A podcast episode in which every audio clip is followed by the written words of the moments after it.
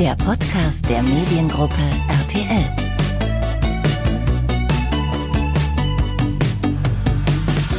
Zum ersten Mal tanzt mit Benjamin Pivko ein Gehörloser bei Let's Dance. Gemeinsam mit Ella Endlich und Pascal Hens hat er es bis ins Finale der Show geschafft. Von Beginn an an seiner Seite Kenneth Kamal Seidel. Der Gebärdensprachdolmetscher aus Köln ist in jeder Sendung der persönliche Dolmetscher für Benjamin und übersetzt sämtliche Gespräche zwischen Moderatoren, Jury und Kandidaten. Vor dem Finale haben wir Kenneth Kamal Seidel noch für einen kurzen Podcast erwischt. Er spricht über die Zusammenarbeit mit Benjamin Pivko, über seine Arbeit als Gebärdensprachdolmetscher und über die Bedeutung von Benjamins Erfolg für Gehörlose in unserer Gesellschaft. Viel Spaß beim Hören! Lieber Kenneth, ähm, Gebärdensprachdolmetscher, also Übersetzer für Gehörlose. Wie wird man das denn eigentlich? Ähm, in der Regel entweder durch ein Studium. Also es gibt in Deutschland, ich glaube inzwischen vier oder fünf ähm, ja, Universitäten und FHs, die das anbieten oder berufsbegleitend. Und das habe ich gemacht. Also ich habe, weiß jetzt gar nicht mehr genau wann, äh, ja, über zwei Jahre berufsbegleitend die Ausbildung zum Gebärdensprachdolmetscher gemacht und dann auch die Prüfung, sodass ich jetzt auch staatlich anerkannter Gebärdensprachdolmetscher bin. Und wo kam so die Motivation bei dir her? Ich habe ja vorher schon im Gehörlosenbereich gearbeitet, also ich bin Sozialarbeiter und Gehörlosenpädagoge und von daher kannte ich den Bereich schon und wollte das äh, Gebärdensprachdolmetschen sozusagen noch draufsetzen. Und wie kam es jetzt explizit dazu, dass du für Let's Dance angefragt wurdest?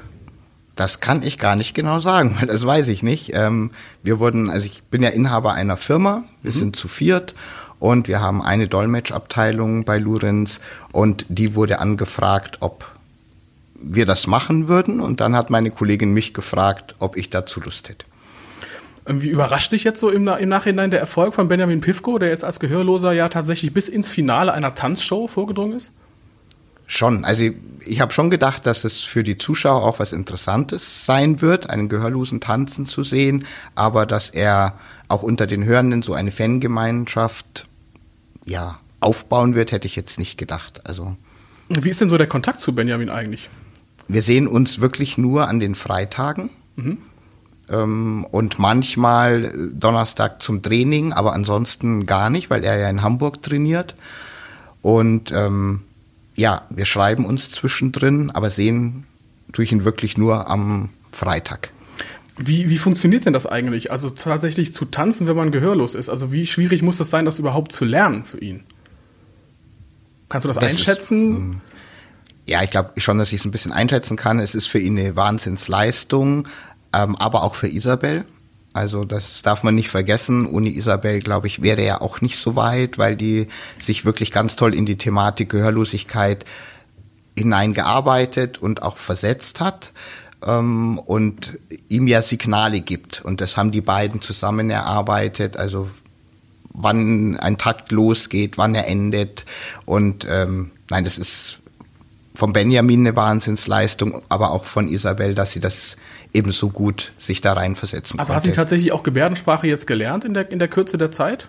Gebärdensprache nicht unbedingt, glaube ich, weil ne, Gebärdensprache ist also ja ein eigene ja, die Basics ja, weil Gebärdensprache ist ja eine eigene Sprache mit einer mhm. eigenen Grammatikstruktur, die unserer Lautsprachgrammatik, ähm, also die, das sind zwei unterschiedliche Systeme. Was sie gemacht hat, ist, dass sie einzelne Gebärden gelernt hat und die schon auch verwendet. Also das sehe ich immer wieder, wenn ich da bin, dass die beiden, dass sie immer wieder Gebärden mit einfließen lässt, aber auch gelernt hat, ihn halt anzugucken, deutlicher zu sprechen. Also das ist schon, ist ein klasse Team bei den beiden. Und wie ist das für dich jetzt so plötzlich im Rampenlicht zu stehen, also quasi als Gebärdendolmetscher bei so einer riesen Fernsehshow aufzutreten? Reagiert dein Umfeld da irgendwie drauf? Also für mich ist es ganz was Neues. Natürlich habe ich schon Sendungen auch gedolmetscht, aber da stehe ich alleine im, im Studio, zum Beispiel ja, beim WDR einige Sachen, äh, die im Internet dann zu sehen sind, aber da ist man alleine im Studio. Das ist quasi wie in so einem Splitscreen eingeblendet einfach bei der Sendung. Richtig, dann, ne? genau. Ja. Ne? Und jetzt bin ich in einer ja, Mammutshow, die über Wochen geht und halt äh, von der Zuschauerzahl, ich denke, ganz anders gelagert ist als jetzt äh, Sendungen beim WDR. Also du bist ja auch sehr mal. prominent äh, platziert. Wenn du stehst da quasi bei der Jury dann. Genau, ich werde immer wieder eingeblendet, man kann mich immer, immer wieder sehen. Und ähm, ja, es beginnt so langsam, dass die Leute mich auf der Straße anscheinend erkennen oder mich auch ansprechen. Ja, also von daher schon verändert. Aber äh, auch positiv? Also hättest du auch Lust, solche größeren Shows in Zukunft weiterzumachen? Oder ist es eher was, wo du sagst, okay, schon sehr aufregend, vielleicht jetzt nicht permanent? So, wie ist so deine Einstellung dazu? Gespalten. Also ich finde es schon toll, da dabei zu sein, aber ich muss, glaube ich, jetzt nicht mehr so ähm, ja, dass, dass ich nirgends so ungefähr übertrieben jetzt nirgends mehr hingehen kann und von den Leuten angesprochen werde. Also das möchte ich nicht haben. Aber ansonsten ist es schon, ich finde es äh, ein tolles Format. Ich habe auch so privat früher immer Let's Dance geguckt, also von daher war es keine unbekannte Sendung jetzt. Und ich finde es halt ja auch klasse, dass Benjamin eben dabei ist, dass RTL das mit den Dolmetschern jetzt oder mit mir als Dolmetscher gemacht hat ja so oft, dass man mich sehen kann und das bewirkt schon etwas. Denkst du, das ermutigt auch Menschen, also jetzt vielleicht Gehörlose in die Öffentlichkeit eher zu gehen oder vielleicht auch einfach zu sagen, ich möchte dann vielleicht auch tanzen lernen?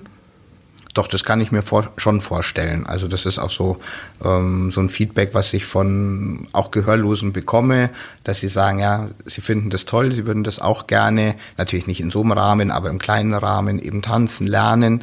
Ähm, und doch, ich glaube auch, dass es eben dazu beiträgt, dass Gehörlose sichtbarer, sichtbarer sind in der Gesellschaft und dass vor allen Dingen die Hörenden weniger ja, Barrieren haben, Scheu haben, aufeinander zuzugehen. Was würdest du dir grundsätzlich noch wünschen, was sich in der Gesellschaft noch verbessern muss für Gehörlose?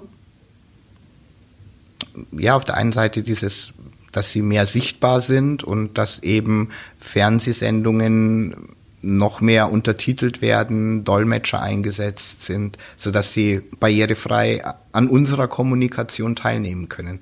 Also hast du denn den Eindruck gewonnen, vielleicht, dass Gehörlosigkeit in den letzten Jahren auch sichtbarer geworden ist? Also ich kann es jetzt nur aus einem Beispiel aus dem eigenen Umfeld irgendwie sehen. Ich war vor kurzem auf einer Lesung hier in Köln auch.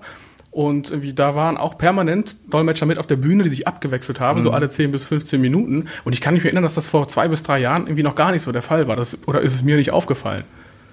Also du sprichst jetzt äh, die Lit Cologne an und die wird schon seit Jahren auch übersetzt, nicht alles, mhm. aber da der Veranstalter hat schon vor Jahren begonnen, im Prinzip das, äh, den Versuch zu starten, es barrierefrei zu machen.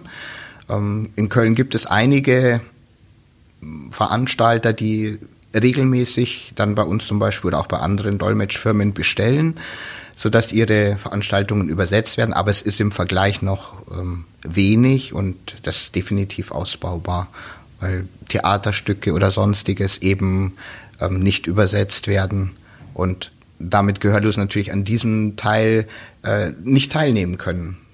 Das ist natürlich wahrscheinlich für die meisten Firmen oder Veranstalter auch immer noch so ein extra Kostenfaktor. Zum Beispiel beim Theater, die ja oft auch irgendwie nur so gerade so über die Runden kommen, wenn sie nicht gerade groß gefördert werden. Das ist natürlich so etwas, was man dann am ehesten mal irgendwie weglässt. Ne?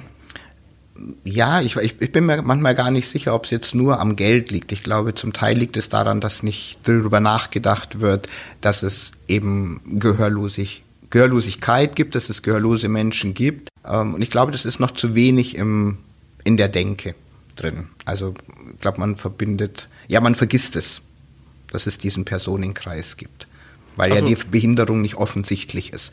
Beim Rollstuhlfahrer weiß ich, der braucht eine Rampe ja, um irgendwo ein Haus betreten zu können oder braucht einen Aufzug oder sonstiges. Das ist eher ähm, in den Köpfen der Menschen drin, aber Gehörlosigkeit, glaube ich, wird einfach vergessen zum Teil. Von Was daher bin ich mir nicht sicher, ob es wirklich immer mit Geld zu tun hat. Was könnte denn die Gesellschaft machen, um das mehr so in den Fokus zu rücken? Also, dass man nicht irgendwie bei, bei Behinderungen jetzt sofort einfach nur irgendwie an Rollstuhlfahrer zum Beispiel denkt, sondern an die vielen weiteren Arten, die es ja auch geben kann, vielen Ausprägungen. Naja, im Endeffekt hm, trägt da jetzt RTL in einem kleinen Rahmen dazu bei, weil jetzt die, weil viele Leute ja äh, Let's Dance sehen und ähm, damit werden viele Menschen erreicht. Ich glaube, ein Stück weit ist es auch Aufgabe eigentlich der Politik, das selbstverständlich zu machen, weil dort, so nehmen wir jetzt Wahlveranstaltungen Sonntag, gehen viele Menschen hin oder Weihnachtsansprache, ja, sehen viele Menschen und wenn da es natürlich wäre, dass eben neben dem Bundespräsidenten oder der Kanzlerin immer ein Dolmetscher stehen würde, wie zum Beispiel in Amerika, wäre das auch schon anders, weil dann wäre es einfach normal. Okay. So als neutraler Beobachter von Let's Dance, was, was würdest du sagen, wer gewinnt jetzt das Finale? Bist du es, da befangen oder?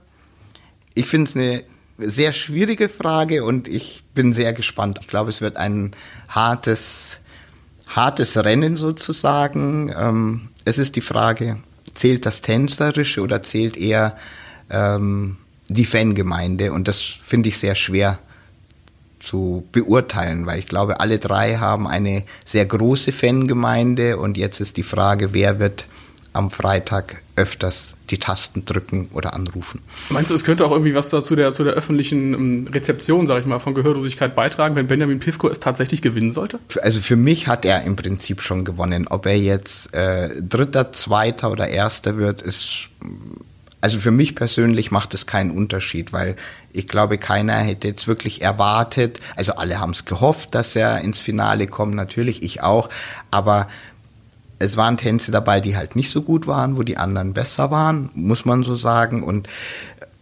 von daher, ich finde schon, also für mich ist er schon ein Sieger. Egal, ob er jetzt, für mich muss er nicht, persönlich muss er nicht den Platz eins haben.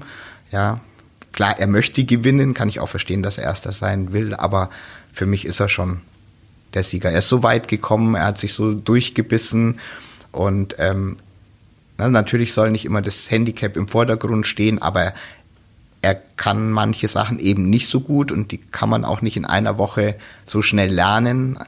Und dafür hat er es top gemacht. Also ich glaube, ja, keiner von uns hätte das so super hingekriegt. Von daher, für mich ist er sowieso Platz eins. Lieber Kenneth, ich danke dir für das Gespräch. Bitteschön. Das war der Podcast mit Kenneth Kamal Seidel, dem Gebärdensprachdolmetscher von Let's Dance-Finalist Benjamin Pivko.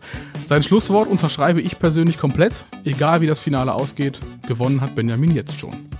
Mehr Podcasts von uns findet ihr wie gehabt bei Audio Now, Spotify und iTunes. Und übrigens war auch Jurymitglied Jorge González schon bei uns zu Gast. Euch noch viel Spaß beim Let's Dance Finale und danke fürs Zuhören. Das war der Podcast der Mediengruppe RTL.